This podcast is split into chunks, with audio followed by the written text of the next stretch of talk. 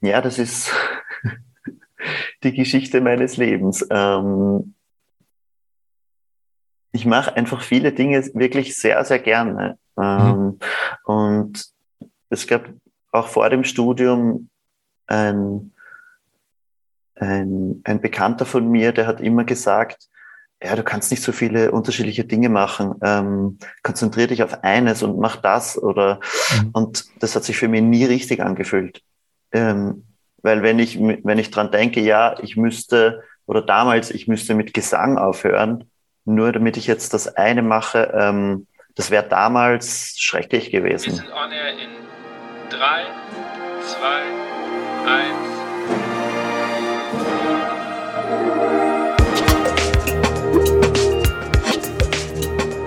1. Herzlich willkommen bei On Air, dem Blasmusik-Podcast. Mein Name ist Andy Schreck und ich treffe mich mit Dirigenten, Komponisten, Musikern und Visionären aus der Welt der Blasmusik. Wir sprechen über Ansichten, neue Ideen, das Leben und natürlich Musik. Herzlich willkommen, schön, dass du da bist und dir wieder Zeit nimmst, die Folge zu hören.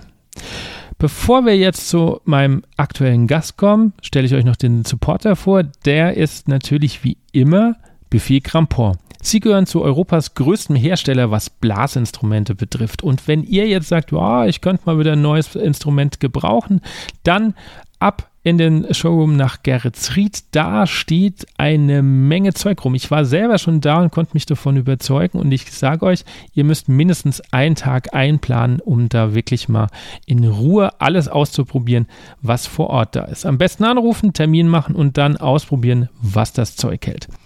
Das Interview zu der aktuellen Folge wurde schon am 12. Juli geführt. Das heißt, wenn ihr in der Folge irgendwelche Dinge hört, die Corona-technisch aktuell gar nicht mehr so sind, liegt es daran, dass das Interview jetzt schon drei Monate alt ist. Meinen Gast Matthias Werner kannte ich vorher tatsächlich noch gar nicht oder er war mir auf jeden Fall kein großer Begriff. Den Namen habe ich dann das erste Mal gelesen, als wir auch in meinem Blasorchester mit seinen Einspielübungen Pimpio Blasorchester gearbeitet haben. Dann habe ich mal gegoogelt, habe festgestellt, ah, er ist sogar auch Posaunist bei Federspiel und habe mir gedacht, den Mann möchte ich unbedingt mal sprechen. Ich war ein bisschen nervös bei der Anfrage, weil Matthias hat schon so unfassbar viel gemacht. Also unbedingt mal auf seine Homepage gucken, dann seht ihr, was er alles schon gemacht hat. Und man weiß ja nie so genau, wer einen da dann begegnet. Und ich muss gleich sagen, er hat mir jegliche Nervosität genommen, wenn man ist ein sehr, sehr bodenständiger Mensch.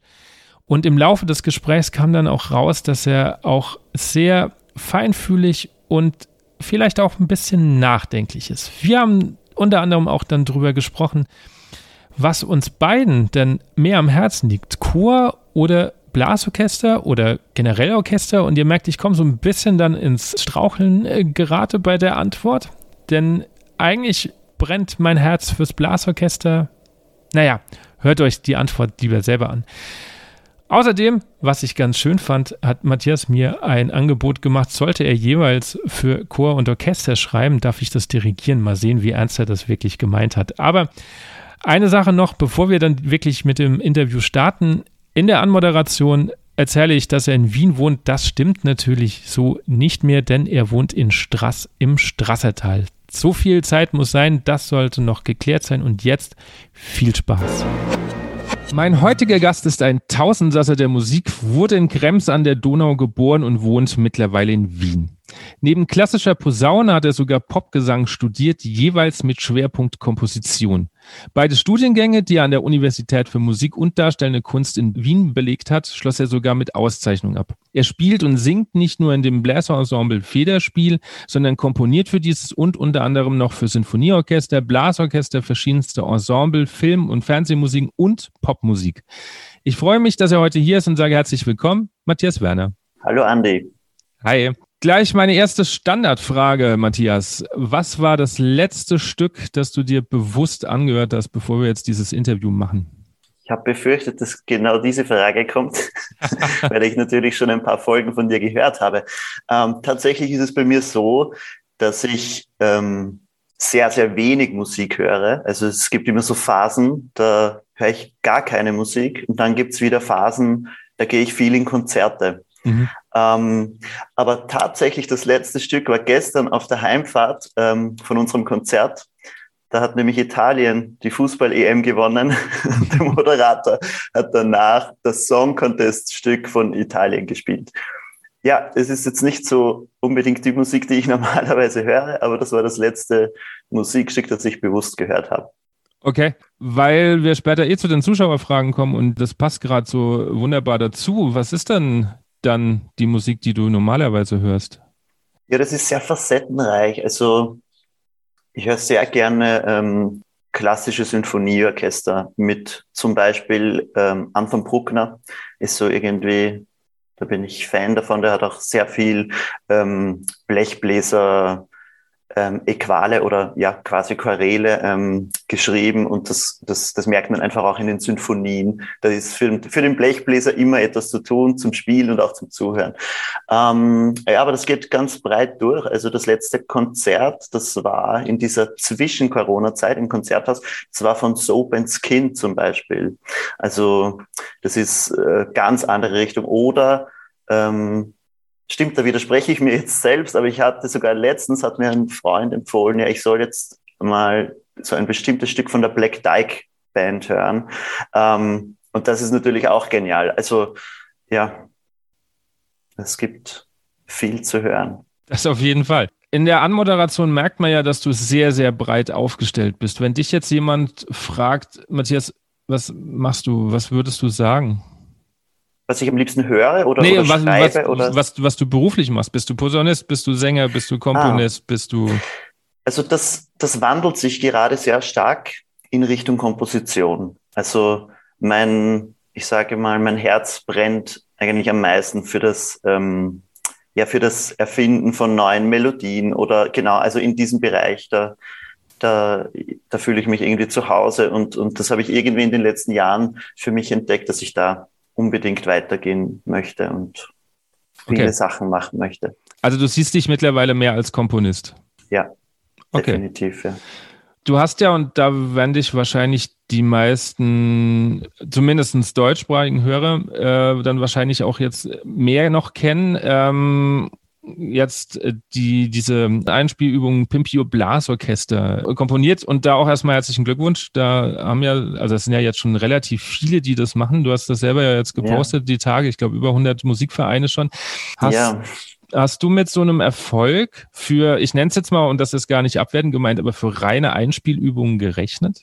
Nein, absolut nicht. Also das kam aus, einfach aus dieser Idee heraus, also ich bin eh mit meinem anderen, also mit meinem Posaunenkollegen von Federspiel, mit dem Thomas Wienerleck, ähm, wir haben immer sehr lange ähm, Tourbusfahrten und er ist der Fahrer und ich bin quasi der Beifahrer. Da kommen wir immer super ins, ins Gespräch und zerbrechen uns auch die Köpfe über diverse Themen. Und er ist zum Beispiel auch ähm, Kapellmeister in Zellerdorf. Und ich habe ja jahrelang auch in der Blas, ähm, Blasmusik gespielt und für mich gab es nichts Schrecklicheres, als die Probe zu beginnen mit ähm, Tonleitern oder ähm, ja, also irgendwie, der, also erstens mal spielen nicht alle mit und dann ist irgendwie die Luft heraus und ähm, es ist wichtig. Also ich finde es sehr wichtig, am Instrument technisch in Form zu sein. Das ist ganz klar. Ähm, aber nach dieser Corona-Zeit, was ist das Erste, was Musikerinnen und Musiker machen wollen. Sie wollen Musik spielen. Und natürlich ähm, ein Jahr ohne Ansatztraining, jetzt gerade für Hobbymusiker, die vielleicht jetzt nicht jeden Tag üben, sondern eher die Musikproben als ähm, Übezeit haben.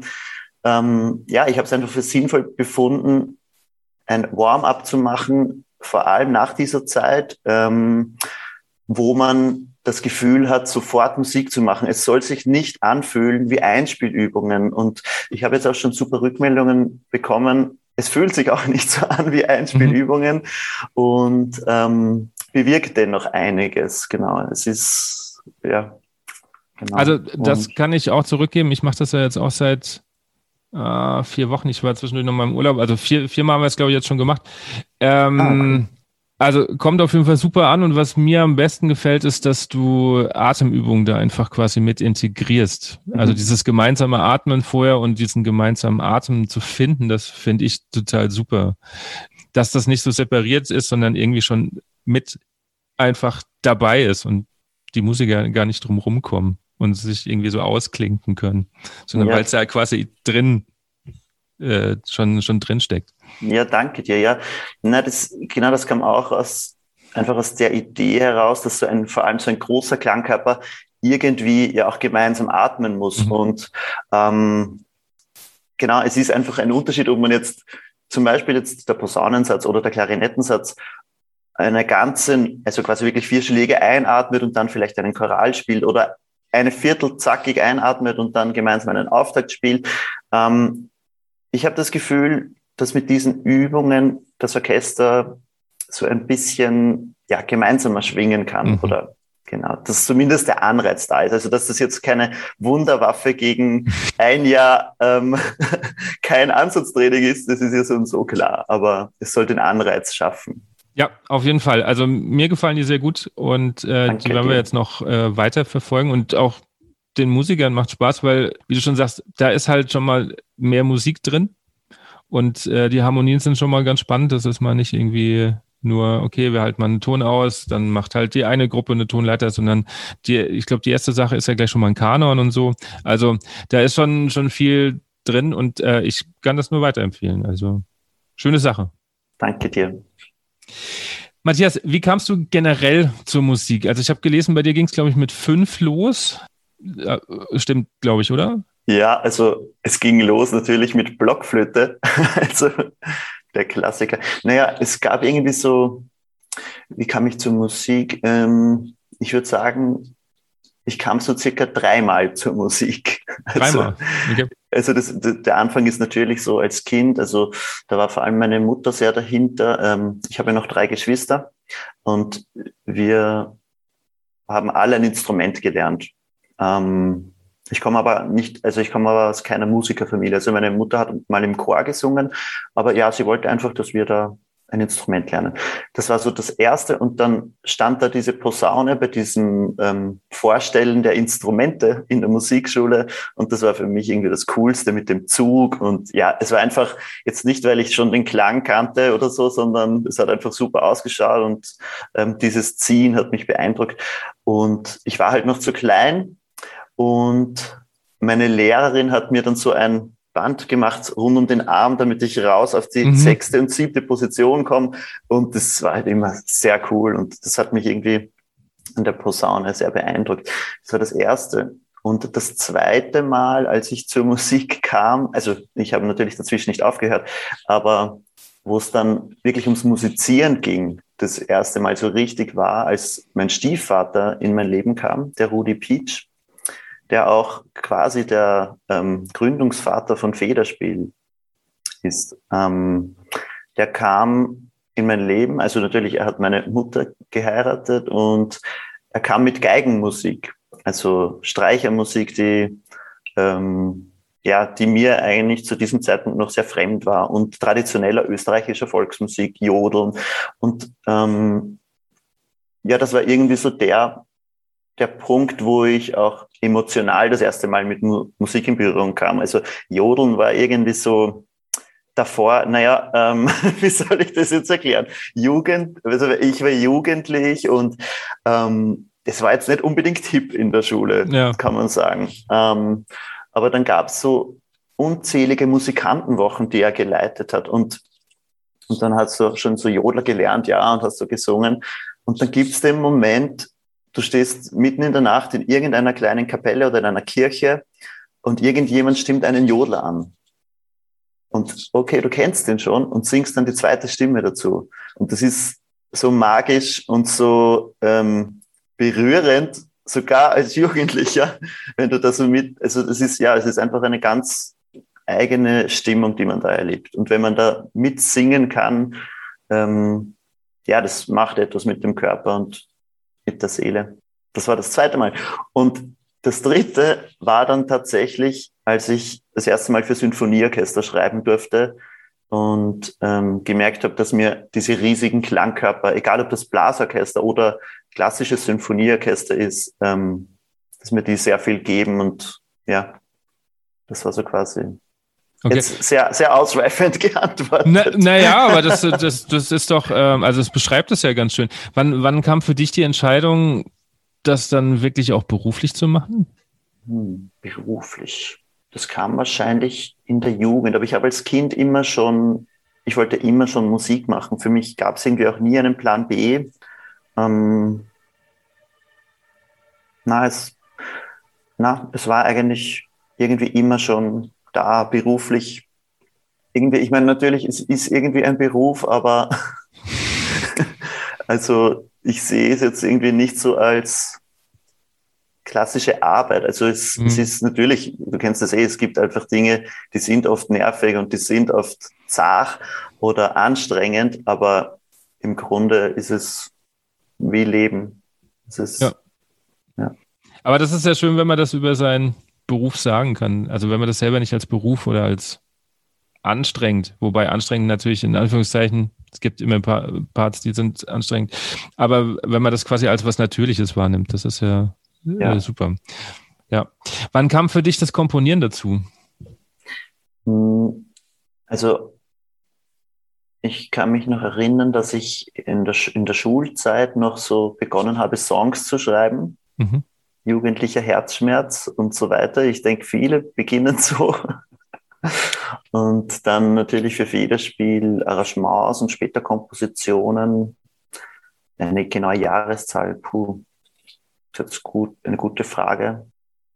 Vor 15 Jahren oder so habe ich da so langsam begonnen und die richtige Liebe dazu habe ich eigentlich entdeckt, als ich dann für Orchester schreiben durfte. Und genau, das war eigentlich so ein bisschen ein Stoß ins kalte Wasser.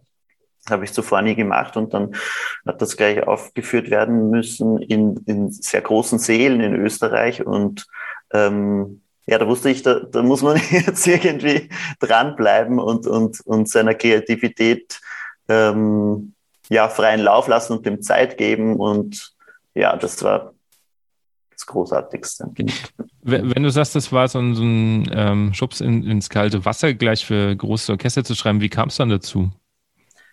Ähm, es kam eine Studienkollegin zu mir her und sagte, ja, also sie verfolgt das Federspiel schon länger und meine Kompositionen und sie würde uns gerne vorschlagen für ähm, ein Orchesterprojekt, so ein Crossover quasi, also Federspiel plus Sinfonieorchester, ähm, wo wir unsere unsere Stücke, also die Federspielstücke für Sinfonieorchester ähm, ausarrangieren sollen und ja, und dann aufführen. Und da kam dann so eine Abordnung von dem Orchester zu einem Federspielkonzert und danach wurde das gleich irgendwie alles besiegelt und wir waren irgendwie so ähm, sehr euphorisch und am nächsten Tag dann, aha, okay, wir sollen jetzt für Sinfonieorchester schreiben. Ähm, war irgendwie ja das erste Mal. Also das war so irgendwie der Schubs ins kalte Wasser. Ähm, aber das hat sich sofort wieder in Euphorie verwandelt. Ähm, ja, da können wir jetzt etwas Großes schaffen oder mal also diese Musik ähm, größer gedacht anlegen. Mhm. Ja. Wie, wie, bist du rangegangen? Also wenn du vorher sagst, du, äh, du, du hast eigentlich immer nur für kleine geschrieben, dann steht man ja vor so einer riesen Palette an Möglichkeiten. Genau. Und natürlich aber auch Dingen, wo man ähm, vielleicht auch wissen sollte, okay, das ist vielleicht eher ungünstig, wenn ich das in, äh, dahin schreibe, weil es vielleicht nicht gut liegt. Wie war das für dich? Ähm, das ist eine gute Frage. Also eben, es gibt eine riesige Palette an Möglichkeiten. Also den, den Vorteil, den, den ich da sicher dabei hatte, ist, dass ich ähm, ich habe einige der Stücke für Federspiel geschrieben und die Komposition an sich war fertig. Mhm. Das bedeutet, ich hatte eigentlich Zeit, mich nur ums Arrangement zu kümmern. Und, ähm, und dann beginnt man halt so zu denken, ja, wie wichtig ist zum Beispiel Federspiel bei diesem Part und wie wichtig ist das Orchester bei diesem Part? Wie oft soll es gemeinsam klingen? Ähm, soll es solistisch hervortreten oder einzelne Musiker vielleicht sogar aus dem Orchester? Ähm, und dann beginnt das Arrangieren. Ich hatte da damals auch noch Kontakt mit, meine, mit einem meiner Professoren, der auch Komponist ist. Und den habe ich dann hin und wieder ein paar Stücke geschickt. Ähm, damit er irgendwie drüber schauen kann, ob es irgendwo grobe Fehler gibt.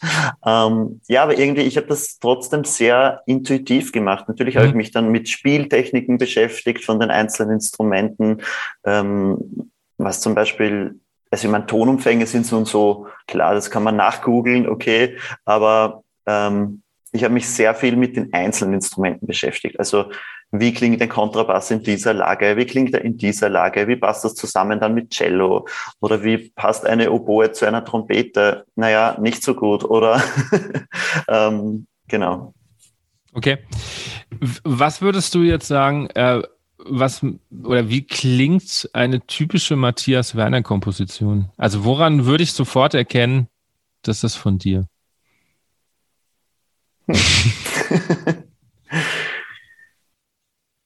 Das ist eine sehr gute Frage. Oder wir können es vielleicht ausweiten, vielleicht hilft das so ein bisschen. Hast du kompositorische Vorbilder? Hm.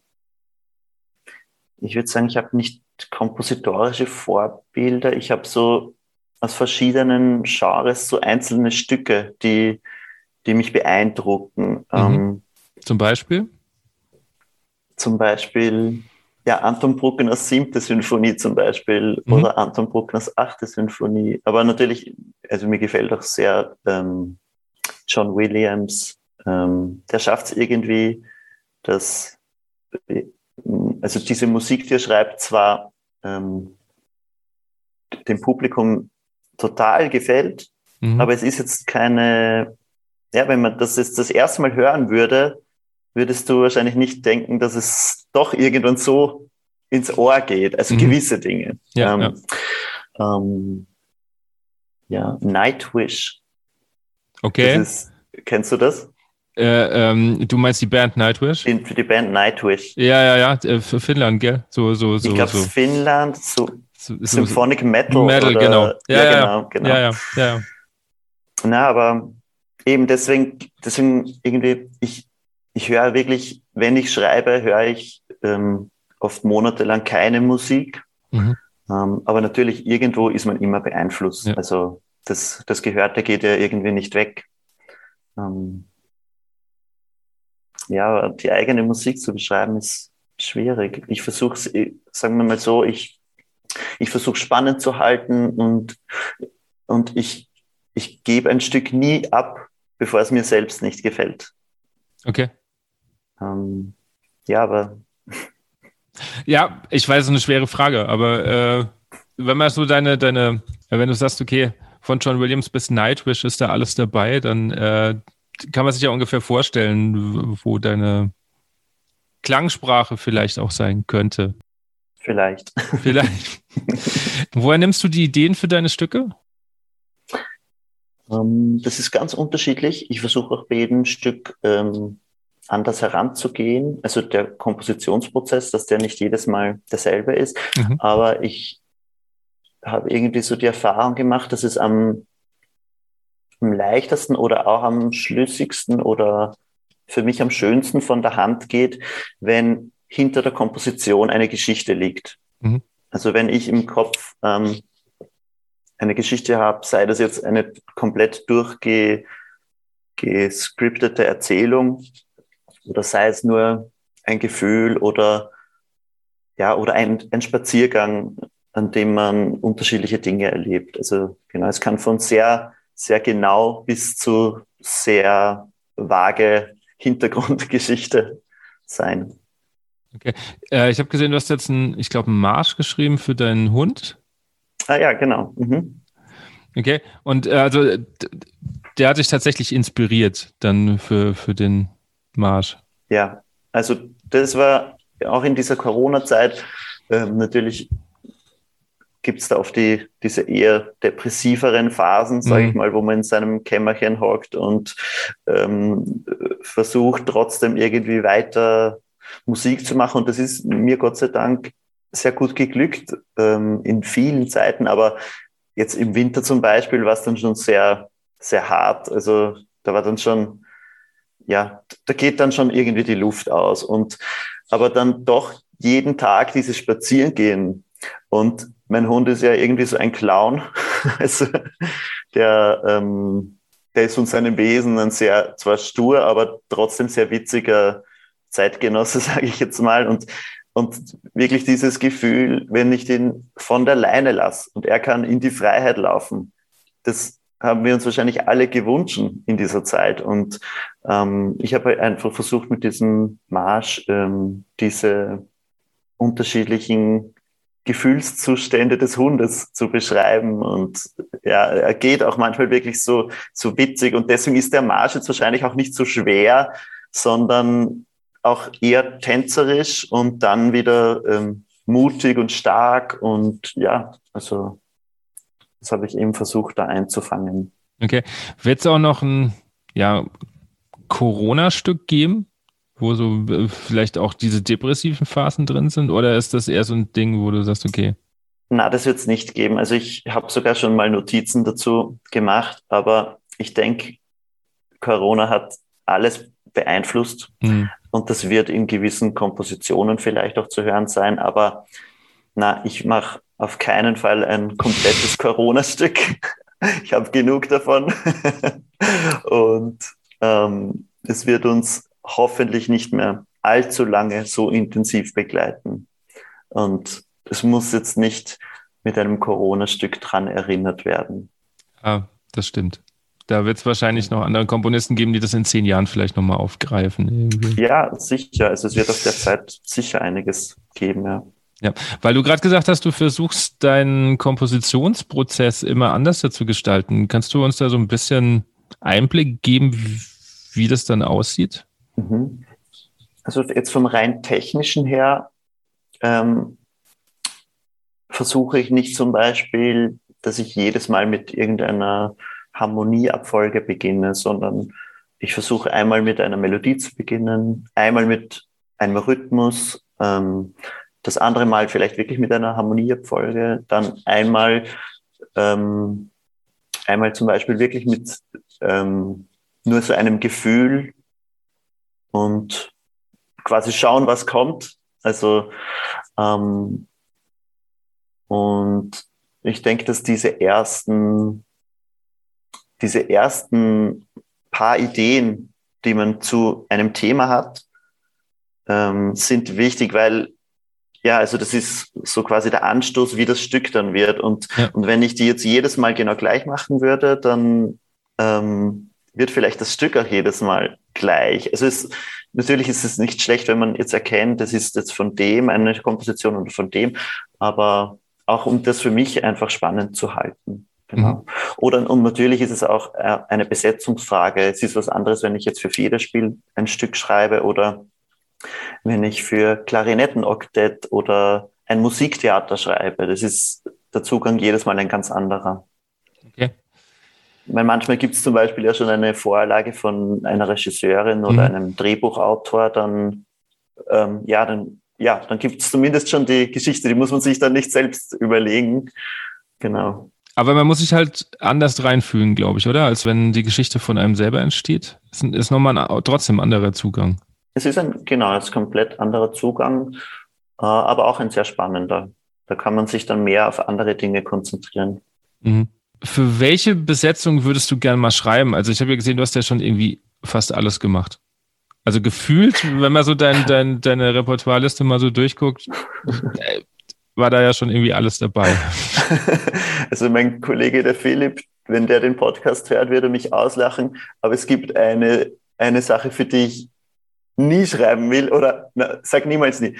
Es gibt eine, eine Art äh, der Musik, für die möchte ich nicht schreiben. Das ist die Oper. Und jetzt reißt Warum? er mir gleich den Kopf ab, weil er liebt Oper. Ähm, ja, bisher hatte ich noch nie so den richtigen Zugang dazu. Okay. Ähm, da bin ich mehr so der Symphonietyp, wo es instrumental zugeht, obwohl ich Chor natürlich liebe. Ja, aber Oper, ja, hat mich noch nie so richtig gefesselt. Leider, ja, kommt vielleicht noch mit, mit zunehmendem Alter oder ich weiß nicht. Aber ich, ich kann es nachvollziehen. Also ich, ich tue mir auch mit Oper immer noch schwer. Ich finde es dann auch schwierig, weil ich bin ja Musiklehrer und ich finde es immer schwierig, dann auch Oper zu unterrichten, um da irgendwie so einen Zugang auch noch für Schüler zu schaffen. Wenn ich selber damit so ein bisschen, also ich will nicht sagen Problem, aber ja, der Zugang fehlt halt. Das ist, dauert mir manchmal zu lang einfach. Und es sind viel, ja. Es sind so riesige Bögen. Ja, ja. Ähm, ja es ist, ja, wir, vielleicht, Andi, wir werden das vielleicht noch schaffen. Irgendwann finden wir den richtigen Zugang und dann haben wir jeder unsere Lieblingsoper. Ja, also das, das Spannende ist, ich habe vor, wie lange ist das her? Das muss vor Corona gewesen sein. Also 2019 hatte ich ein, ähm, eine Musikklasse und wir haben uns, ähm, ich glaube, über sechs Wochen mit Don Giovanni beschäftigt. Mhm. Und ich habe auch Rollen verteilt und sie mussten die Rollen so ein bisschen spielen und quasi eher in die Rolle mal reinschlüpfen und so. Und dann haben wir nach sechs Wochen sind wir auch, äh, ich komme ja aus Wiesbaden ans Staatstheater und haben uns die Aufführung angeguckt. Und die waren voll dabei. Also die waren von vorne bis hinten dabei, weil die sich natürlich mit der Rolle identifiziert haben und geguckt haben, wer hat ja das gespielt. Und ähm, ich habe gemerkt, wie ich im zweiten Akt halt einfach immer müder geworden bin, weil ich mir gedacht habe, ja, ich habe es verstanden, wir können jetzt mal so ein bisschen weiterkommen mit der Handlung, weil ich finde, das zieht sich hin. Und da fand ich es dann trotzdem ein bisschen schön zu sehen, dass es die Schüler schon ein bisschen gepackt hat, auch wenn, wenn wir dann im Nachgespräch also gesagt haben, ja, das ist schon mal ganz spannend, aber das ist halt natürlich auch schwierig. Du kannst ja nicht jede Oper erstmal so erarbeiten irgendwie. Ja, keine Ahnung. Also äh, ja, vielleicht schaffe ich es tatsächlich mal im Alter. Meine, meine Güte, ich, ich ja. weiß es nicht. Aber du unterrichtest ja auch einen Chor, also du leitest ja auch einen Chor. Ja, habe ich, habe ich bis, ah, äh, bis äh, tatsächlich 2019. Ich bin dann mhm. umgezogen mhm. und dann habe ich äh, erstmal gesagt, okay, ich kann das nicht mehr aufrechterhalten, auch wenn es mhm. jetzt nur eine Stunde entfernt ist, aber, aber Heißt nicht, dass ich es nicht, nicht wieder irgendwann tue. Ah, okay. Mhm. Also in der Schule bin ich so ein bisschen äh, mitverantwortlich für den Chor, also arbeite ich zu. Uh, genau. Meine Frau singt in einem, in einem Jazz-Pop-Chor, in einem mhm. äh, Auswahlchor. Also ich äh, bin immer noch der, der gesanglichen Muse zugewandt, so ist das nicht. Ah, okay. Und, und unterrichtest du das oder leitest du das einen Chor dann lieber als das Orchester, als das Blasorchester? Mm. Oder? Das ist eine spannende Frage. Jetzt, jetzt hassen mich, glaube ich, alle, wenn ich das sage. Äh, nee, ich bin dann, glaube ich, eher der Orchestermensch. Also, ich höre unglaublich gerne äh, ähm, Vokalmusik. Ich finde es nur, wie, wie formuliere ich das? Also, ich habe immer so das Gefühl, in einem Chor muss ich 160 Prozent reingeben, damit irgendwie 90 zurückkommt. Und in einem Orchester ist es nicht so. Ich weiß nicht. Und ich habe immer das Gefühl, äh, bei einem, bei einem Orchester bist du schneller an der Musik dran, weil du natürlich nicht so lange Töne proben musst. Mhm. Das ist vielleicht der Knackpunkt. Mhm.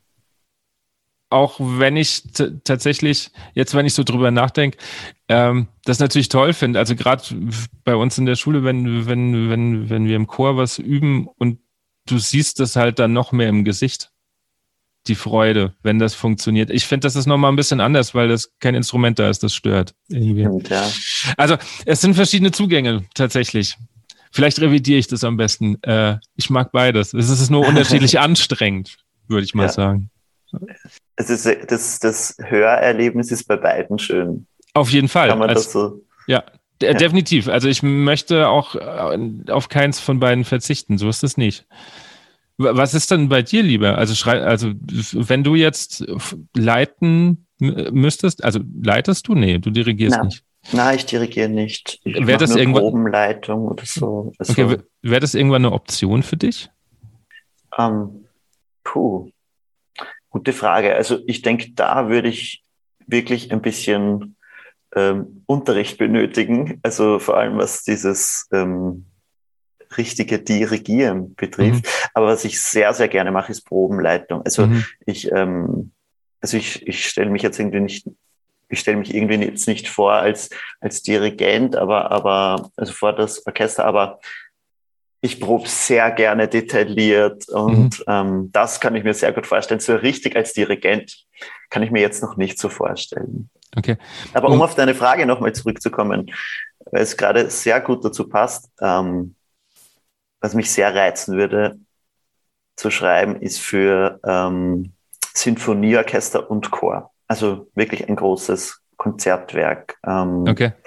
Weil für Blasorchester, diesen Traum habe ich mir jetzt erfüllt und da, da ist der Traum, dass ich jetzt noch ähm, ja, für mich irgendwie Kniffe rausfinde und, und auch noch coole Sachen machen darf. Mhm. Aber so eine Besetzung, die ich irgendwie noch nicht geschafft habe, war eben Symphonieorchester plus Chor. Okay, soll das dann. Das leitest dann du, Andy. Ich äh, habe ein Blasorchester. Ich Nein, leider... ist schon klar, aber dann buche ich dich als Dirigent. Ach so, äh, sehr, sehr, gerne, sehr gerne. Ich äh, fühle mich dann sehr geehrt. Ähm, Habe ich auch noch nie gehabt, tatsächlich. Was ich tatsächlich mal machen möchte, ist ähm, Blasorchester und Chor. Ah, ja. Mhm. Das, da gab es auch schon Ideen von mir und dann kam leider Corona dazwischen. Jetzt muss man irgendwie erstmal wo ganz woanders anfangen. Also erstmal ja. so langsam aufbauen dann auch erstmal gucken, wie sich das mit den Abständen entwickelt. Ich glaube, bei euch ist das schon deutlich weiter als bei uns. Ähm, ja. Und da sind an so, so Mammutprojekte noch nicht zu denken mit irgendwie über 100 Musikern. Da wäre ja. die ganze Halle voll und noch kein, kein, kein Publikum ja. da irgendwie. Aber wenn du sagst, ähm, Symphonieorchester und Chor, soll das dann äh, ja ein konzertantes Werk sein? Oder ich hatte jetzt vor ein paar Wochen jemand, der gesagt hat, sein größter Wunsch wäre mal eine Messe zu schreiben. Das wäre für ihn mhm. so das Nonplusultra, wenn man mhm. eine Messe geschrieben hat. Mhm. Ähm, ja, Messe wäre auch interessant, das stimmt. Messe wäre auch interessant. Ähm, aber ja, was war die Frage genau? Ja, für welche, also, ja, für welche Besetzung du gerne mal schreiben würdest. Ja, Aber, achso, nee, und genau. dann, genau, ähm, ob, wenn du für Sinfonieorchester und Chor schreibst, ob das eher so ein, ja, ein konzertantes ah, Werk ist oder. Ah, ja. Mhm. ja, also das darf schon ein konzertantes Werk sein, aber wenn es für den Anfang mal so 20 Minuten nur dauert mhm. ähm, und nicht gleich einen Abend füllen muss, wäre ich auch schon glücklich oder mhm. ja. ich bin schon bei fünf Minuten glücklich. Ähm, aber das, ja, da stelle ich mir einfach einen sehr schönen, riesigen Klangkörper vor. Mhm. Das, darauf stehe ich irgendwie.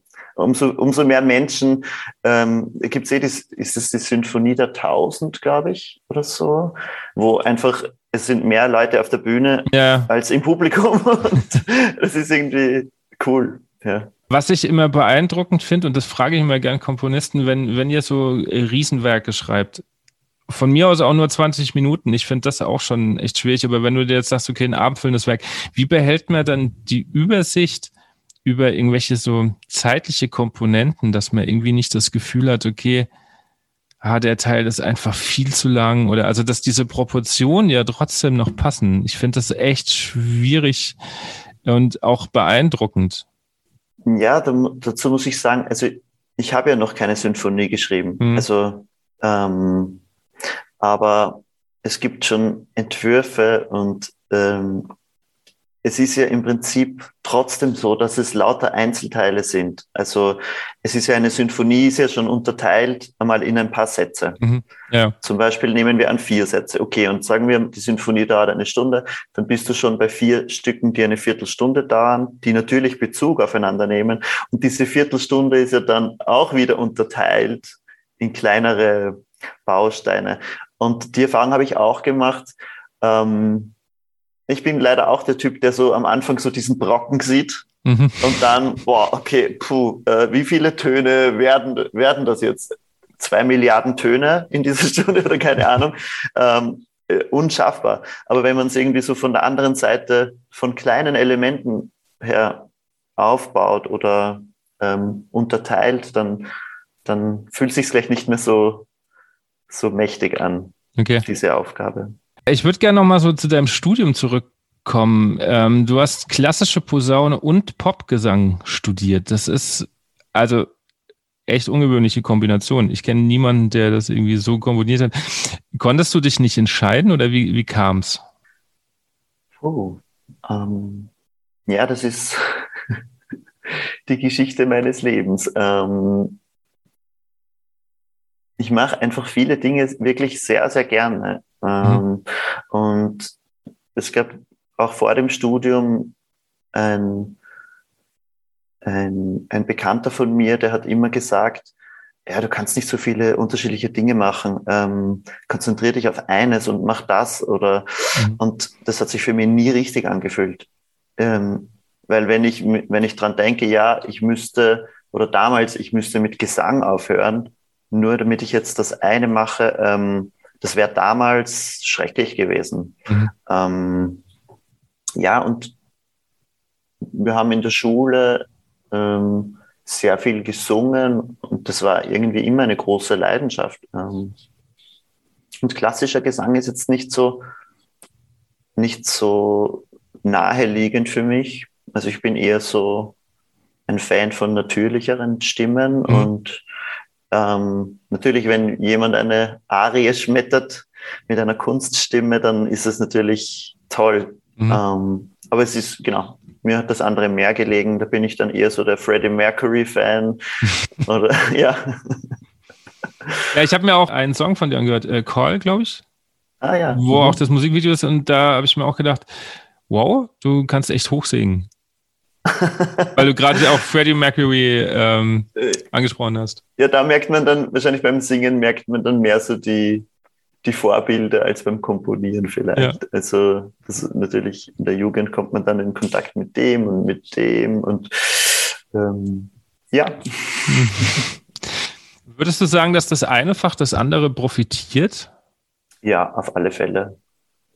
Weil wenn es Themen gibt, die einem dort nicht so liegen, dann, dann kann man die irgendwie ähm, sich vom anderen holen. Oder wenn, wenn das eine Studium in dem Bereich langweilig wurde oder, mhm. oder entweder zu überfordernd oder zu unterfordernd war, dann hat man noch das andere Studium. Da gibt es dann wieder, es ist einfach ein ganz anderer Augenmerk, auch zwischen jetzt Popularmusik und, und Klassik.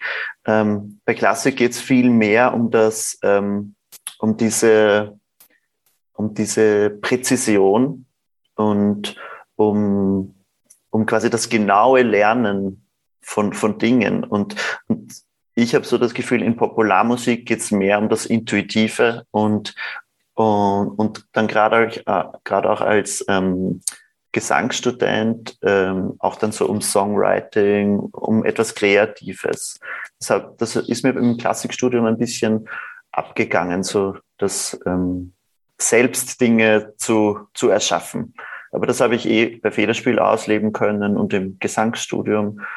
Ja, das ist so ein großer Unterschied, finde ich. Okay. Konntest du auch irgendwie aktiv was, keine Ahnung, vom Singen ins Posaunespiel mit übernehmen? Oder nicht bewusst? Ich glaube nicht bewusst. Also vielleicht die Lockerheit, ähm, die man, also die ich mehr beim Singen verspüre als beim Posaunenspielen. Vielleicht, ähm, das kann man so hin und her transferieren, aber ja, also so, na, ich glaube so bewusst eigentlich gar nicht. Eher, eher die, die unterschiedlichen Zugänge, die dann sich gegenseitig befruchten.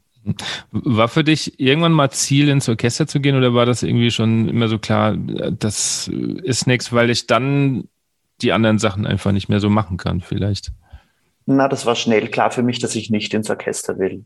Also eben aus dem Besagten, dass in, in, in, in der klassischen Ausbildung hm, man eigentlich selbst nicht so, ähm, also ich sage jetzt mal kompositorisch kreativ ähm, sein kann, weil am Instrument natürlich hat man einen gewissen Interpretationsspielraum, auch, auch in klassischer Musik, das ist schon klar. Aber das war mir irgendwie zu wenig. Ich wollte mehr schreiben und das, mhm. ja, das ist jetzt als Orchestermusiker, kann man das natürlich machen, aber es war jetzt nicht mein, ja, es war nicht mein Hauptziel. Okay. Wie würdest du deine Studienjahre bezeichnen oder beschreiben? Ja, ich habe viel studiert, aber mit Federspiel habe ich viel gelernt. ähm, ich denke, es war gut, dass beides ähm, da war. Also, dass das Studium da war für gewisse ähm, Grundbausteine, die man erlernt.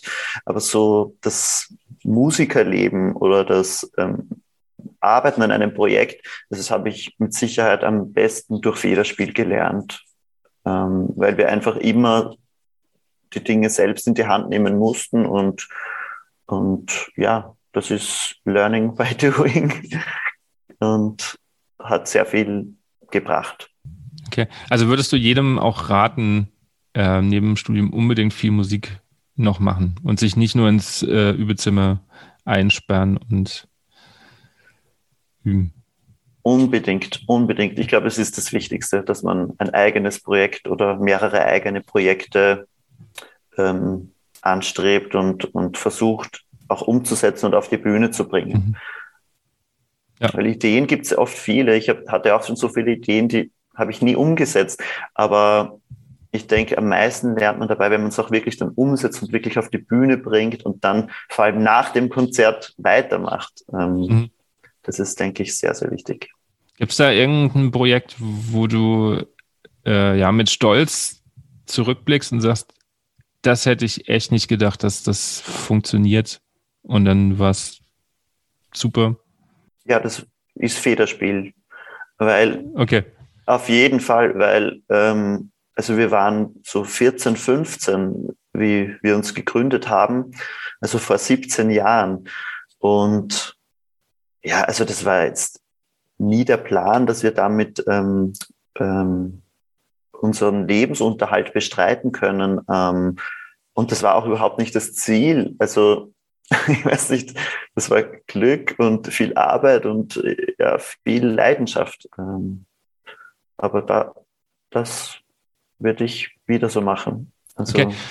also wir haben ja jetzt ganz oft auch Federspiel angesprochen und ich bin mir nicht so ganz sicher, ähm, in Deutschland, äh, so mein Eindruck, seid ihr noch irgendwie unbekannter? Oder in meinem Umfeld. Also wenn ich jetzt gesagt habe, okay, ich mache jetzt Interview mit äh, Matthias Werner, der ist äh, bei Federspiel, Federspiel, kenne ich nicht. Ähm, ich hatte ja auch schon äh, euren neuen zukünftigen Trompeter, äh, den äh, Christoph Moschbeuger, ähm, da. Ich glaube, Folge 17 war das irgendwie. Ähm, der hatte auch schon mal so versucht zu beschreiben, was die Band ausmacht. Wie würdest du jetzt äh, Hörern, die sich jetzt gerade fragen, Federspiel, was, was ist das? Was macht eure Band? Das ist genau die allerschwierigste Frage, die eh immer wieder kommt. Man weiß es am besten, wenn man sich vielleicht drei Stücke anhört und nicht mal dann weiß man es wahrscheinlich, weil wir sind einfach, wir sind einfach eine Liveband. Und ähm, ich denke, das, was uns ausmacht, ist die, diese Kommunikation und Interaktion auf der Bühne, dieses ähm, die Spielfreude, also wir spielen natürlich ähm, ohne, ohne Noten ähm, und das überträgt sich irgendwie total aufs Publikum im Konzert. Das ist wahrscheinlich weniger auf den CDs, aber im Konzert ist es total spürbar. Und ähm, ja klar, im Deut im, in Deutschland kennt man uns jetzt noch nicht so wie in Österreich vielleicht, ähm, aber es kommt auch ähm, natürlich auf den auf den ja, Bereich ähm, an. Also wir sind gerade jetzt, was Blasmusik betrifft, nicht wirklich vertreten, obwohl wir ähm, Blasinstrumente spielen. Wir sind eher im klassischen Konzertsektor unterwegs, auf klassischen Konzertbühnen. Ähm. Ihr habt angefangen, da wart ihr 14, 15. Wie, wie kam das und wann war euch klar, das könnte echt funktionieren, daraus irgendwie, ja, was Berufliches zu machen? Ähm, wann wurde das klar?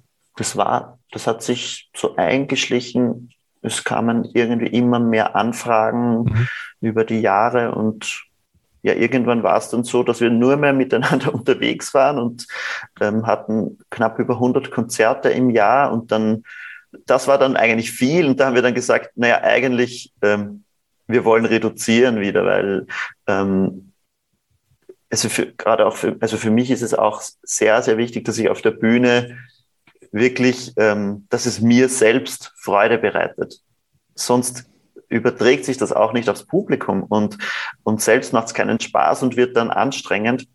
Und da haben wir reduziert. Also, aber es war irgendwie, ich weiß nicht, es gab nicht so den Punkt, wo wir gesagt haben, ja, jetzt machen wir das beruflich. Das, das war irgendwie, das kam von selbst. Es wurde einfach immer mehr und wir waren alle, sind hinter dem Ensemble gestanden und haben einfach immer nur versucht, die Musik, die wir machen, weiterzuentwickeln und neue Programme zu entwickeln. Und dann kam das von selbst. Ich würde jetzt zu den Zuschauerfragen mal übergehen. Du weißt es ja, für die Hörer, die das nicht wissen, es gibt eine Kooperation mit der Bravo, also mit der Brass Woodwind Orchestra der Zeitschrift. Und äh, da konnte man ähm, Zuschauerfragen an Matthias schicken. Und ich habe jetzt ein paar vorliegen und äh, die gehen wir mal durch, ehrlich gesagt. Stefan fragt, was hat die Band Federspiel mit dem Wein Federspiel zu tun? ähm, das weiß man in Deutschland natürlich nicht, aber wir haben uns in der Wachau gegründet und da gibt's ähm, drei ähm, Wein, äh, ich, ich nenne es jetzt schwere gerade. Das ist der Smaragd, dann der mittlere ist der Federspiel und der dritte ist der Steinfeder. Und Federspiel bezeichnet einerseits ein bisschen so unsere Herkunft, aber andererseits, ähm, dass wir eigentlich mit Blech oder auch mit einem Holzblasinstrument ähm, leichte Musik machen. Also keine, also nicht in der Kategorie schwere Blasmusik ähm, oder, oder behäbige Blasmusik, sondern eher in der Kategorie Streichermusik für Bläser. Spannend, weil ich habe so was Federspieliges, ja. Weil ich habe echt versucht, mal rauszufinden, woher der Name kommt. Das ähm, kann man nicht nachlesen irgendwie. Na, na, und es gibt auch noch so ein ein Werkzeug, das hat der Falkner, der die Falken trainiert. Ah, okay. Das heißt ja. auch Federspiel. Also es hat alles mit etwas Spielerischem zu tun und okay. daraus entstand dann der Name. Ah, okay. Rainer fragt, ja, du hast Posaune und Gesang studiert, kann das äh, eine Fach von dem anderen profitieren. Das hatten wir ja schon. Mhm. Ich wollte die nur zur Vollständigkeit halber auch äh, vorgelesen haben, nicht, dass sich der Rainer fragt, wann seine Frage kommt. Ähm, Klaus fragt, Nils Landgren hat mal gesagt, dass er sich anfangs nie getraut hat zu singen und äh, sich auch deshalb hinter der Posaune versteckt hat. Kannst du das nachvollziehen und wie war das bei dir? Bei mir ist es wahrscheinlich umgekehrt. ähm, vielleicht verstecke ich mich mit der Posaune hinter dem Gesang. Also da kann ich irgendwie mehr aus mir herausgehen, habe ich das Gefühl. Da kann ich mehr ausdrücken beim Singen. Okay. Es ist jetzt für mich so, das ist wahrscheinlich für meinen Kollegen genau umgekehrt. Ähm, ja. Okay. War Gesang bei euch von Anfang an Thema in, in der Gruppe? Ja, ziemlich von Anfang an. Das war eigentlich, sobald der Rudi begonnen hat, mit uns Jodler einzustudieren, ähm, war das eigentlich Thema oder so Gstanzeln mhm. singt man bei uns ja auch, ähm, war von Anfang an Thema, ja. Okay. Johann fragt, komponiert man Filmmusik anders als konzertante Musik? Beziehungsweise geht man anders vor? Ja, ähm, würde ich jetzt schon sagen. Ähm, bei Filmmusik ähm, sollte Musik ja unterstützend wirken. Sie soll jetzt eigentlich in bestimmten Szenen ja die, ähm, die Aufmerksamkeit ja nicht von der, von der visuellen Szene auf sich ziehen. Idealerweise ist es immer im Einklang. Ähm, und bei konzertanter Musik ist einfach die Musik wirklich im Vordergrund und ähm, da, da kann man irgendwie, also oder muss man oder ja, oder darf man auch ähm, die Musik lauter sprechen lassen? Konstanze fragt, äh, das hatten wir eigentlich heute auch schon so ein bisschen, welche Musik hörst du privat? Also da ist ja alles dabei, haben wir ja vorhin schon festgestellt. Ähm, Sabine fragt noch, welchen Song performst du besser als niemand anderes beim Karaoke? Oh, hm. oh Gott, Karaoke. Das ist, das ist die beste Frage heute. Das ist wirklich eine sehr gute Frage. Ähm, da bin ich sprachlos. Ähm, hm. Ha, doch. Ähm, Your Song von Elton John. Oh, okay. Cool. Willst du mal kurz anstimmen für die Hörer? Ooh. It's a little bit funny, this feeling inside. I'm not one of those who can easily hide. Ähm, wie geht's weiter? Weiß ich gar nicht. Aber weiß ich schon. Wer ist denn so äh, gesanglich deine Inspiration, außer Freddie Mercury und vielleicht Elton John? Ja, Elton John. Gar nicht so eigentlich. Ähm, ja, Michael Jackson ist wahrscheinlich auch so ein, mhm. ja. Der, der hat mich immer beeindruckt, dass der dieses Vibrato so exakt zum Beat einsetzen kann. Mhm. Ähm, also quasi der macht sein Stimmvibrato ja extrem, ja, er ist jetzt so ein rhythmischer Typ und, und, und das hat mich wahrscheinlich bei ihm ähm, am meisten beeindruckt. Okay. Also das so groovy, ein grooviges Vibrato quasi. Wenn wir schon bei Popmusik sind, wie ist, wie ist dein Blick auf die aktuelle Popmusik? Hm. Ja, ich höre gar nicht mehr Popmusik. Also es ist, es hat sich irgendwann für mich aufgehört. Ich weiß auch nicht warum, aber es gibt dann schon immer wieder so einschlagende Songs, denke ich, die, die bekomme ich dann schon noch mit, wo ich mir denke, das hebt sich jetzt ab von dem, dem ganzen anderen, was so gespielt wird. Ähm, da bist du besser informiert, glaube ich, als ich. Ich habe ja. mir immer mal, ich habe mir vor, immer geschworen, als ich angefangen habe mit Schulmusik, dass ich ganz lang am Puls der Zeit bei den Schülern bleibe, weil ja. das ja bei uns, bei den Lehrern nicht so war. Vergiss es, ich bin so weit weg, glaube ich, weil ich, ich kann es mir halt auch, also teilweise nicht anhören, was, was äh, im Moment bei uns die äh, Kiddies so hören. Ich finde das teilweise schlimm.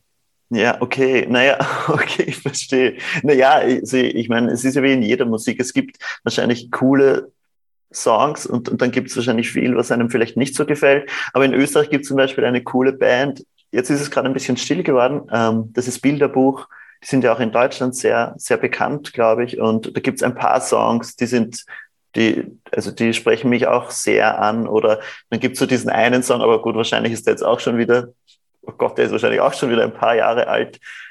Das von Sia Chandelier, mhm. wo es ja. eigentlich um, also wenn man sich den Text anhört, geht es eigentlich um, um Alkoholsucht, aber es ist ein total, also sie schwingt da ja auch, glaube ich, so auf diesen Luster, auf diesen, wie sagt man da, Kronleuchter, glaube ich. Kronleuchter, genau. Ähm, und das ist ein total befreiendes Stück irgendwie, aber es geht um Alkoholsucht und, und das ist ja auch oft so in Popmusik.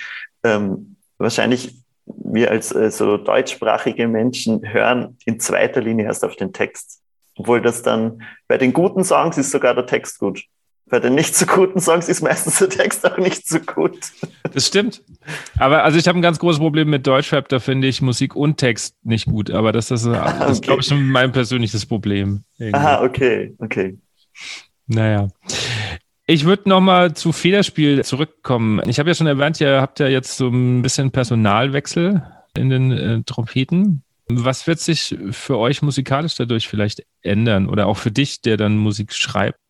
Ähm, ja, das ist schon eine Veränderung, ähm, eine große Veränderung, weil der Ajak, ähm, der aussteigt, ähm, ist auch ein Gründungsmitglied, ist von Anfang an dabei und wir kennen uns schon von Kapellenzeiten und Blockflötenzeiten. Okay.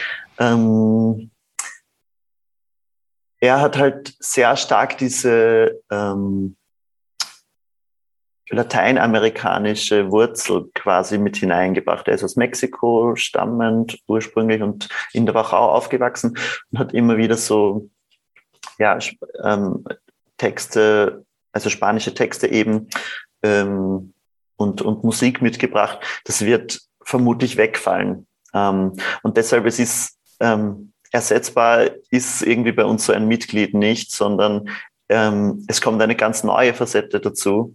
Und wir hatten ja schon Proben und es ist toll, mit dem Christoph Moschberger zu arbeiten. Und er ist natürlich ein 1A-Trompeter. Ähm, und vor allem schön ist der Austausch auch mit ihm. Also, dass man auch ähm, in der Materie wirklich ähm, Dinge zerlegt und, und, und, und drüber spricht. Und er hat natürlich durch seine ganzen Projekte schon so viel Erfahrung und so viel, äh, ähm, so viel Meinung und Erfahrungsschatz, ähm, die er jetzt mit hineinbringen kann. Und vor allem, er hat halt auch so ein bisschen die Außensicht noch. Also er, er kommt jetzt gerade so im Ensemble an und, und es ist total schön, ähm, diese gemeinsame Arbeit. Okay. Er hat mir damals gesagt, dass ihr überrascht wart, dass er sich quasi, ja, beworben hat überhaupt bei euch. Ja, wir waren sehr überrascht, weil ja, wir dachten, der ist so und so ähm, perfekt im, im, im Geschäft, hat hunderttausende Projekte und ja gar keine Zeit ähm, für, für Federspiel. Ähm, aber ich denke, für ihn hat sich richtig angefühlt, so ein Projekt zu machen. Und ja, das, das kam auch beim, wir hatten da so Probespiele, auch beim Probespiel kam das einfach genauso so rüber. Er hat sich das auch gewünscht, ein, ein Projekt, wo er selbst auch mit ähm, kreieren kann, wo er selbst auch schreiben kann. Und ja, es funktioniert sehr gut. Es ist, es ist jetzt schon irgendwie eine freundschaftliche Basis da. Ähm, und wir arbeiten jetzt seit, mittlerweile ist es eh schon ein Jahr eigentlich, mhm. ähm, in den Proben zusammen und hatten schon ein gemeinsames Projekt mit ihm in, in Luxemburg. Ähm, ja, da ja, habe ich Bilder gesehen, genau. Ja, ja, ja, sowas schweißt dann irgendwie schon zusammen und ja. Okay. Was, was plant ihr? Also was kommt da in Zukunft von auf uns zu? Einerseits von der Gruppe beziehungsweise von dir. Was sind so jetzt die Zukunftspläne? Ähm, also für mich ist es, ähm, ich vorher schon sagte, ich, ich versuche einfach auch für Federspiel die Kompositionen noch ähm, umfangreicher anzulegen und, und mich noch besser damit auszudrücken.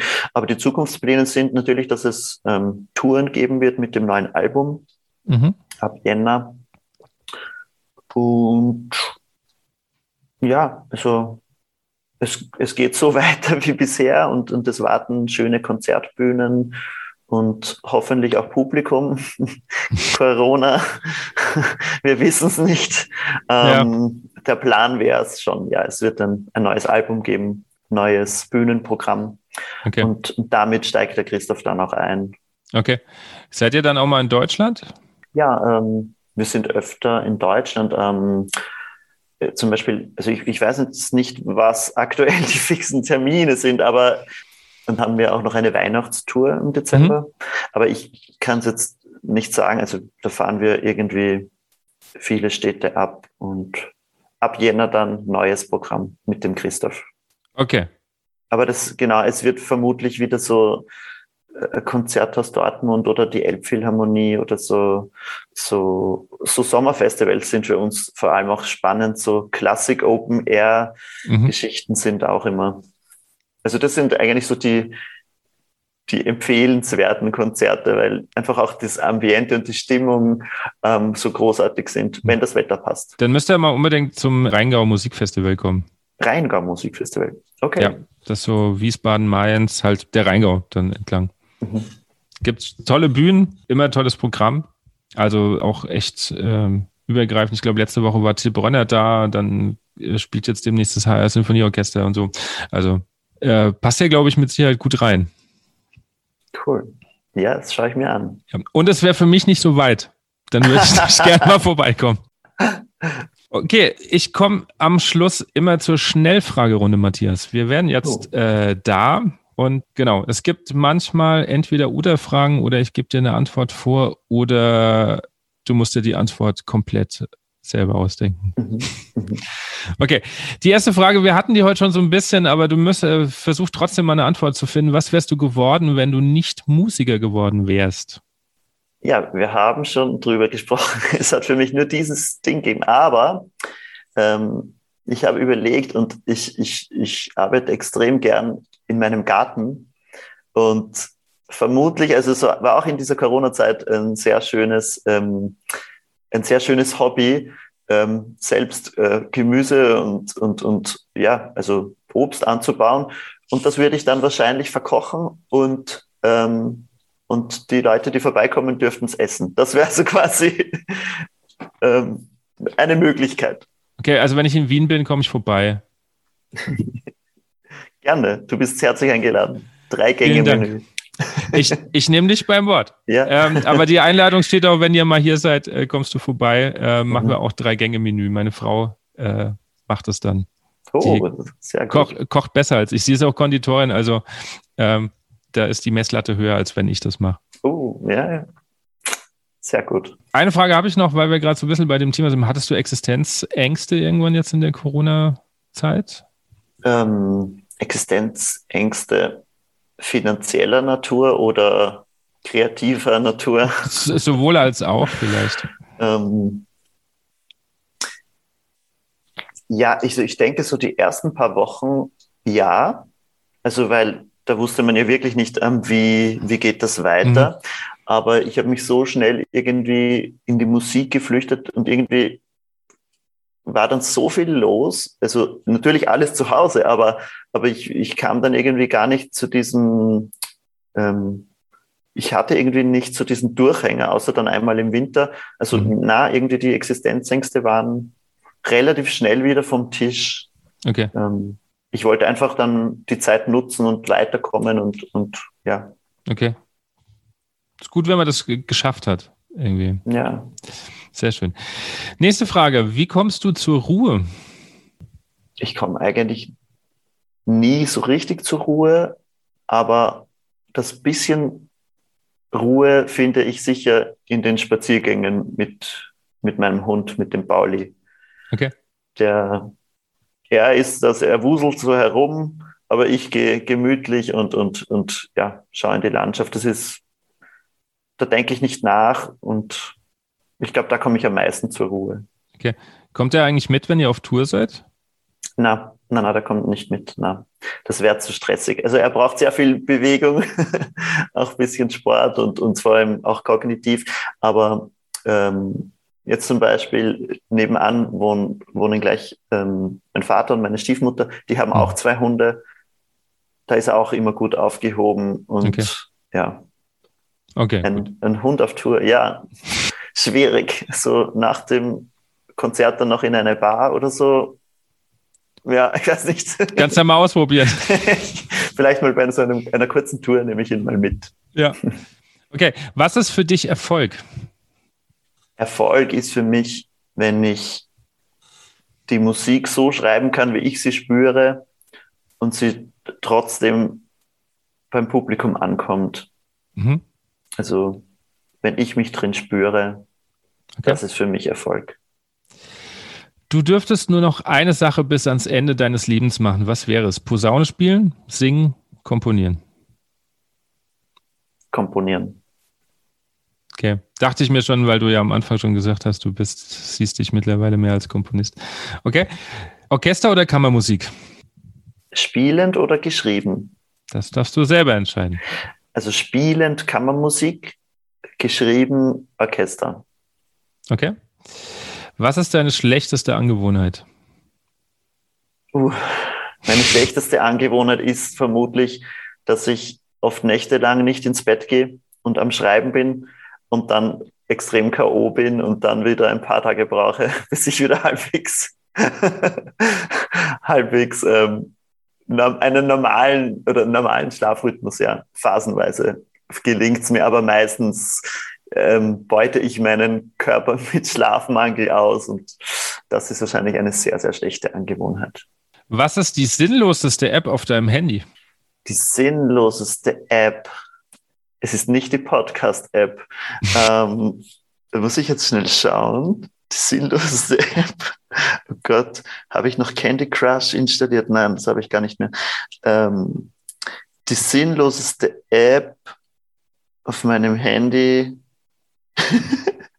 ist Beer with Me. Was ist das? Beer with Me, das ist wieder so ein eine grandiose Idee von meinem Posaunenkollegen. Da kann man eintippen, wenn man wo ein Bier trinkt. Und wenn man das eintippt, ähm, dann sieht die andere Person, hey, du trinkst an diesem Ende der Welt gerade ein Bier. Und wenn du zufällig in der Nähe bist, kannst du dazukommen. Ähm, okay. Und ich habe die App genau einmal genutzt, nämlich als ich sie installiert habe. Okay, genau. was, was es nicht alles gibt. Wahnsinn. Ja. ja. Okay. Was würdest du gerne mal tun, hast dich bisher nicht getraut? ja wahrscheinlich an einen potenziellen Auftraggeber herantreten, der ein Stück für Sinfonieorchester und Chor in Auftrag gibt. Da bin ich sehr ähm, zurückhaltend. Also ich mache eigentlich keine Akquise. das, so etwas traue ich mich nicht. Aber, Ehrlich? Na. Aber also, warum? de, also deine Musik spricht ja für dich, also es ist ja, ähm, und dein Erfolg auch. Also gut, dann brauchen wir es vielleicht wirklich nicht, wenn wir es. Na, naja, na, also ich weiß nicht, ähm, da, da bin ich wahrscheinlich ein bisschen ein Angsthase, so an Leute herantreten, hey, ähm, ähm, kann ich mal was für euch schreiben oder so. Das habe ich irgendwie noch, noch nie so, noch nie gemacht. Ne? Okay. Aber vielleicht wäre es eben, vielleicht sollte ich mich das mal trauen, bei einem Orchester anklopfen oder ja, vielleicht sollte ich das mal machen. Wenn die Auftragslage schlechter ist, dann, dann ja, muss ich vielleicht. Gut, wenn du sagst, du hast eh so viel zu tun, dann ist es, dann ist ja dein Weg der richtige. Also ist ja alles gut. Dann muss man es ja auch nicht machen. Also. Ja, Gott sei Dank zurzeit nicht, ja. okay, was würdest du deinem jüngeren Ich raten? Ähm, ich glaube, Vertrauen. Vertrauen in, in, in, in das, was man spürt. Ähm, den Weg zu gehen, den man spürt und vielleicht, ähm, ja, es hört sich wirklich sehr banal an, aber folge deinem Herzen ist irgendwie, es stimmt, wenn man immer versucht, wenn es jetzt Entscheidungen gibt, die, die, diesen Weg zu gehen, der einem mehr liegt, der, der einem, der einen begeistert, dann kann man nichts falsch machen. Okay. Ja. Ja, du sagst das banal, aber ähm, das stimmt schon. Also merke ich an mir und äh, kommt auch immer wieder im Podcast raus, dass es mhm. einfach nur darum geht, erstmal sich selber treu bleiben und das zu machen, worauf man ja Lust hat und für das, was man brennt und nicht ja. irgendjemandem anderen gerecht zu werden. Da wird man meistens unglücklich. Ja, und das ist aber in dieser ganzen Entwicklungsphase immer Begleiter. Und da muss man, finde ich, oder das, ja, das rate ich meinem jüngeren Ich auch, bleib bei dir, Mhm. Das rate ich auch vielen anderen jüngeren Ichs. Bleibt bei euch und dann kann man nichts falsch machen. Ja. Okay. Welches Buch bzw. welchen Film sollte man mal gelesen bzw. geschaut haben? Film, ich bin mir jetzt nicht sicher, ob der so heißt, aber es hat mich sehr beeindruckt. Das, der heißt ähm, die Kinder des Monsieur Mathieu. Ja. Kannst du ja. den? Kannst du Kenn ich. Ja. Ähm, ist ein, ist ein, also ist es eh der Film, wo, ähm, wo dieses Waisenhaus, wo ja. so ein Musiklehrer quasi in, ja. ein, in, ein, in ein Waisenhaus kommt und ja, also ja, jetzt habe ich Gänsehaut, weil der ist so ein, wirklich, ähm, na, es ist ein, ein super Film, e-, mhm. emotional und, ähm, und und er zeigt so irgendwie, wozu Musik auch fähig ist in, ja. in, in gewissen Situationen. Ja. ja. Den gucke ich tatsächlich einmal im Jahr mit meinen meistens fünf oder sechs Klässlern, so Ende des Jahres, wenn man dann so ein bisschen dann doch Filme mal guckt. Und wir haben ja ähm, Gesangsklassen, also Chorklassen bei uns in der Schule, die dann quasi im normalen Unterricht äh, wirklich als Chor singen. Und dann passt das immer ganz gut da rein. Und äh, ja. ja, der nimmt mich doch jedes Mal, auch wenn ich ihn, glaube ich, jetzt schon 20 Mal gesehen habe, äh, doch immer wieder mit. Ja. Gibt es noch ein Buch, wo du sagst, das muss man mal gelesen haben? Muss noch nicht mal was mit Musik zu tun haben. Ja, also ich weiß noch, als Kind und Jugendlicher habe ich ähm, Harry Potter verschlungen. Mhm. Also ich bin so dieser Harry Potter-Anhänger. Ähm, jetzt habe ich schon ewig nicht mehr gelesen ist wahrscheinlich schade, aber ist wahrscheinlich auch gut so, dass ich es jetzt mal liegen lasse. Aber da bin ich sehr ja, reingekippt. Es ist einfach auch so fantasievoll und ähm, so stehe ich total und hat nichts mit Musik zu tun. Ähm, ja, ist großartig geschrieben und wahrscheinlich spiegelt sich das auch irgendwie so in meinem Denken wieder so, ja, also ich stehe auf so groß angelegte Eben und, und, und Dinge, wo man viele Möglichkeiten hat, ja. Welche Aufnahme sollte man sich mal angehört haben?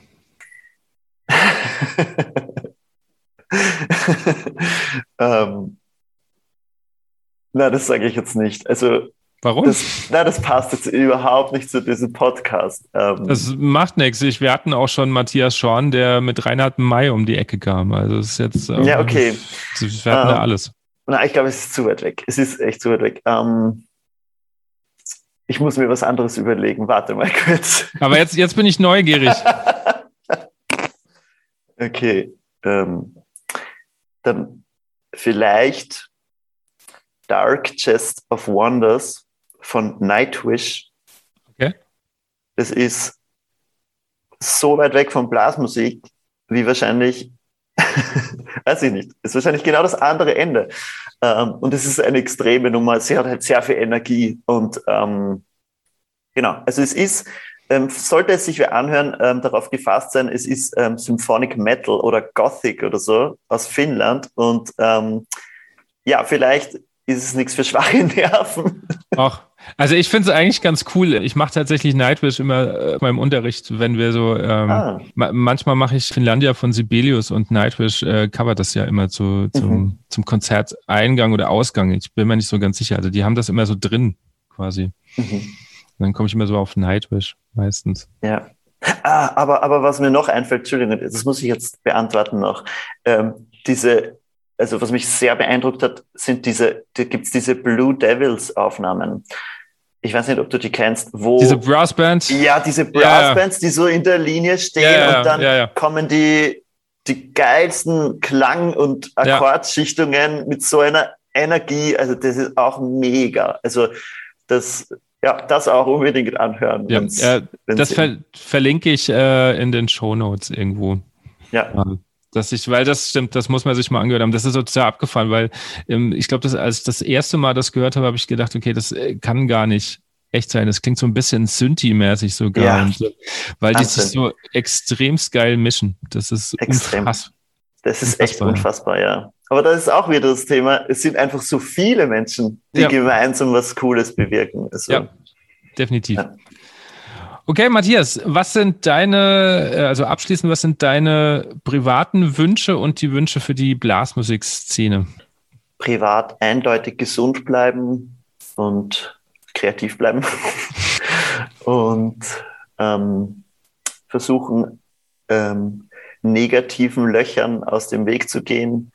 Sprich, kommen, es kommen noch Varianten Delta, Epsilon und so ja. weiter, dann denen geschickt aus dem Weg gehen, emotional und äh, genau gesund bleiben. Und für die Blasmusikszene, also gerade im Blasorchestersektor würde ich mir wirklich wünschen, dass die Menschen, die, die jetzt irgendwie nach dem Jahr nicht mehr zurückkommen, dass diese Menschen vielleicht noch versuchen, doch dran zu bleiben und ähm, dem noch eine Chance zu geben, wie sie es in einem normalen Jahr, in einem nicht so frustrierenden Jahr. Ähm, und dass, dass, dass auch in der Blasmusik ähm, diese Vielfältigkeit, dieses, die es ja gibt, dass das auf jeden Fall weitergeht und dass es, ähm, dass, dass es da einen Respekt gibt, einen gemeinschaftlichen Umgang, dass sowohl traditionelle Blasmusik als auch modernere Blasmusik sich auf einer guten Ebene begegnen oder auch die Menschen, die es betreiben, weil das eine befruchtet das andere. Und ähm, es gibt nichts Schöneres wie einen schönen Walzer oder einen traditionell, eine traditionelle Polka oder, oder in Österreich vielleicht traditionelle Schleunige oder einen Jodler. Ähm, das hat jetzt nichts mit Blasmusik zu tun, aber grundsätzlich so volksmusikalische Wurzeln. Ähm, und auf der anderen Seite auch den Platz, ähm, die Dinge weiterzuentwickeln oder überhaupt neue Sachen zu, zu kreieren. Also es ist einfach durch die Bank alles schön, je nach Anlass, je nach Situation passt vielleicht das eine oder das andere besser, aber ich kann beiden Seiten oder allem, was dazwischen ist, sehr viel abgewinnen. Zum Beispiel letztens war ich das erste Mal auf einem Frühschoppen. Ich glaube, ich war ohne dass ich gespielt habe, noch nie auf einem Frühschoppen. Und dann noch dazu nach diesem Jahr Corona-Pause.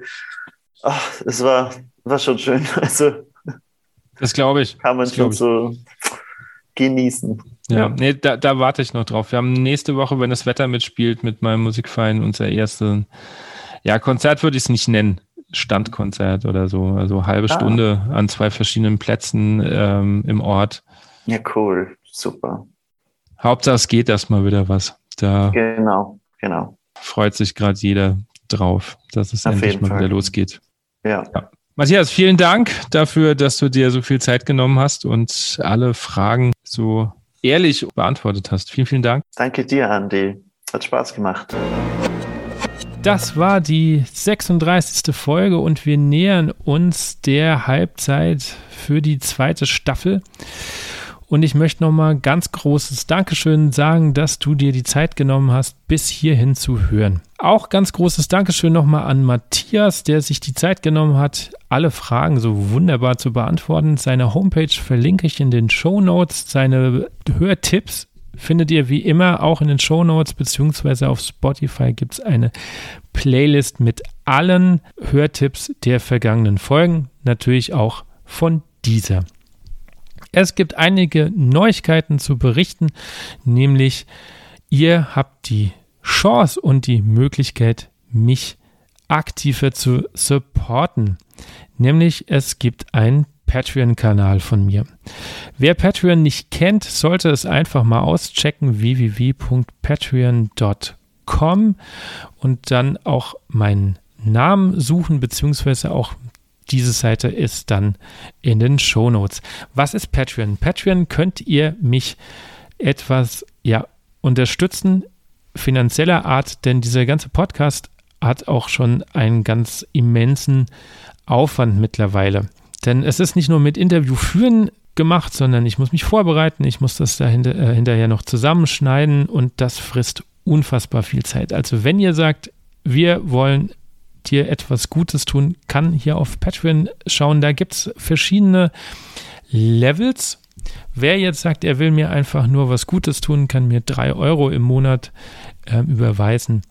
Dann kann ich mir zumindest mal einen Kaffee während des Schneidens dafür kaufen. Und Wer jetzt aber sagt, ja, drei Euro ist schon ein bisschen wenig, gibt es noch zwei andere Sachen. Nämlich für fünf Euro im Monat könnt ihr zusätzliche Folgen noch dazu buchen. Das wird dann drei Zusatzfolgen pro Monat geben, nämlich zweimal ja etwas kürzere Folgen über die Musik meines Lebens beziehungsweise die Musik des Lebens eines Gastes.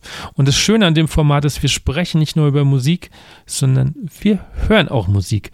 Und es wird auch eine ja, Thekengesprächsrunde geben, die ein bisschen anders da ablaufen wird als die, die ihr bisher kennt.